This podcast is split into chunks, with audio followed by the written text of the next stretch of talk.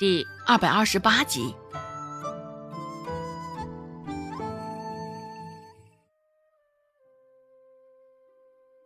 一连几天，孟婆子都收到了这样的嘲讽。就算好端端的待在家里，也常能听到路过的人的议论声，心里有气难以咽下去。只是现在孟婆子又没得办法，只能由着他们去那般议论。松安村，现在周有富与刘氏两个人被关了进去，那处便也只剩下周有斌一个人。周有斌一个人在家，没有任何人想到他，也没有任何人来看他，遭到了各种白眼与谩骂。周有斌心里委屈极了，自己的爹娘犯了事儿被关了起来，还是经由其他人的嘴知道的，也是又怕又难过。饿了就用先前存下的地瓜还有生鸡蛋充饥。一个人过得虽说不好过，但也算是过来了。在家里一连等了五天。都没等到刘氏与周有富回来，隐隐之中，周文斌也明白了，大抵他爹跟他娘真的如大家所说的那样，被逮起来了。想到这儿，周有斌的第一反应便是他成野孩子了，村子里其他人再也不会与他玩耍了。一时之间，心里百感交集。周有斌忍不住鼻子一红，抽抽噎噎的去了立山村。孟婆子看到周有斌的时候，他正一抽一抽，哭得上气不接下气的，黑黢黢的脸上，眼泪鼻涕流得满满都是，甚是邋遢。也是到这个时候。孟婆子可算是想到了，她还有这个孙子呢。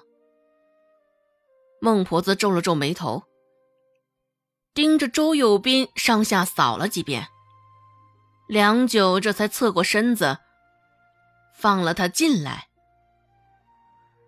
看到孟婆子，周有斌的情绪更加激动了，眼泪鼻涕一时之间也流得更是欢腾了。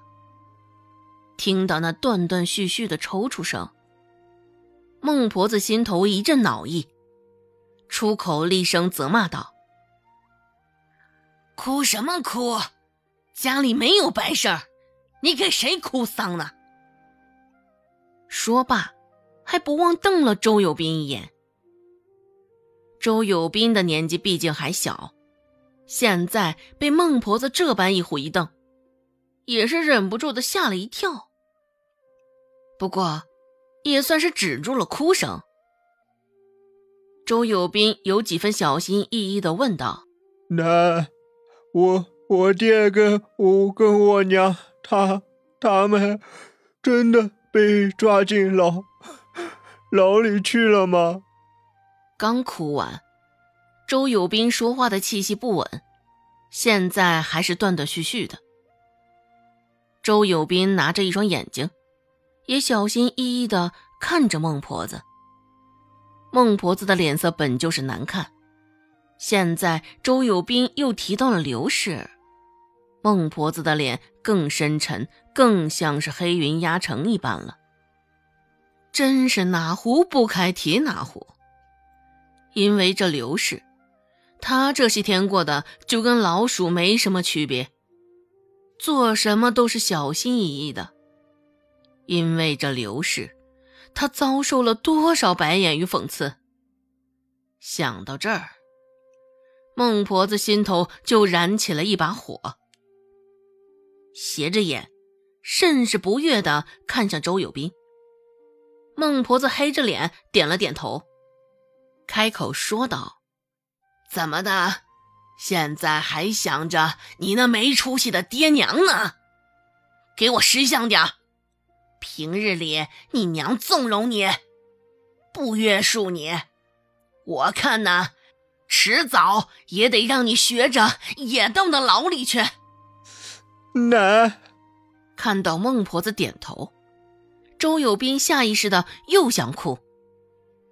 只是听到孟婆子接下来说的话，周友斌却是战战兢兢的。孟婆子这张脸又老又丑，本就自带凶相。周友斌看到他这张脸，平日里本就比较忌惮害怕，现在更是心惊了。别吵吵，把你的眼泪鼻涕给我擦干净，再哭。就给我滚回松安村去！这大概是孟婆子第一次对周有斌这般凶了。平日里对周有斌，孟婆子都是较为亲昵的，只是今日不同往日了。想到满是白眼、满是讽刺的松安村，现在周有斌身子控制不住的抖了抖，擦干了脸上混杂的液体。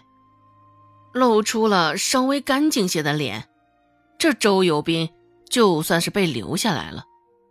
一旁的周有巧看着，心里却是不太爽快了，扔了一个白眼，凑到孟婆子面前说道：“娘，你这是要将他留下了？咱们家哪还有多余的床给他？更何况这多添一张嘴，多一副碗筷，咱们这条件……”没有将话全都说尽，意犹未尽的，更加惹人遐想。周有巧这番话也没有回避，直接当着周有斌与罗氏的面说。周有斌瞧着眼前较为面生的小姑母，心里琢磨着：这个小姑母果真是坏透了。娘之前说了，可真没错。等爹娘回来了。看他不将此事告诉他们。本集播讲完毕，感谢您的收听。感兴趣，别忘了加个关注，我在下集等你哦。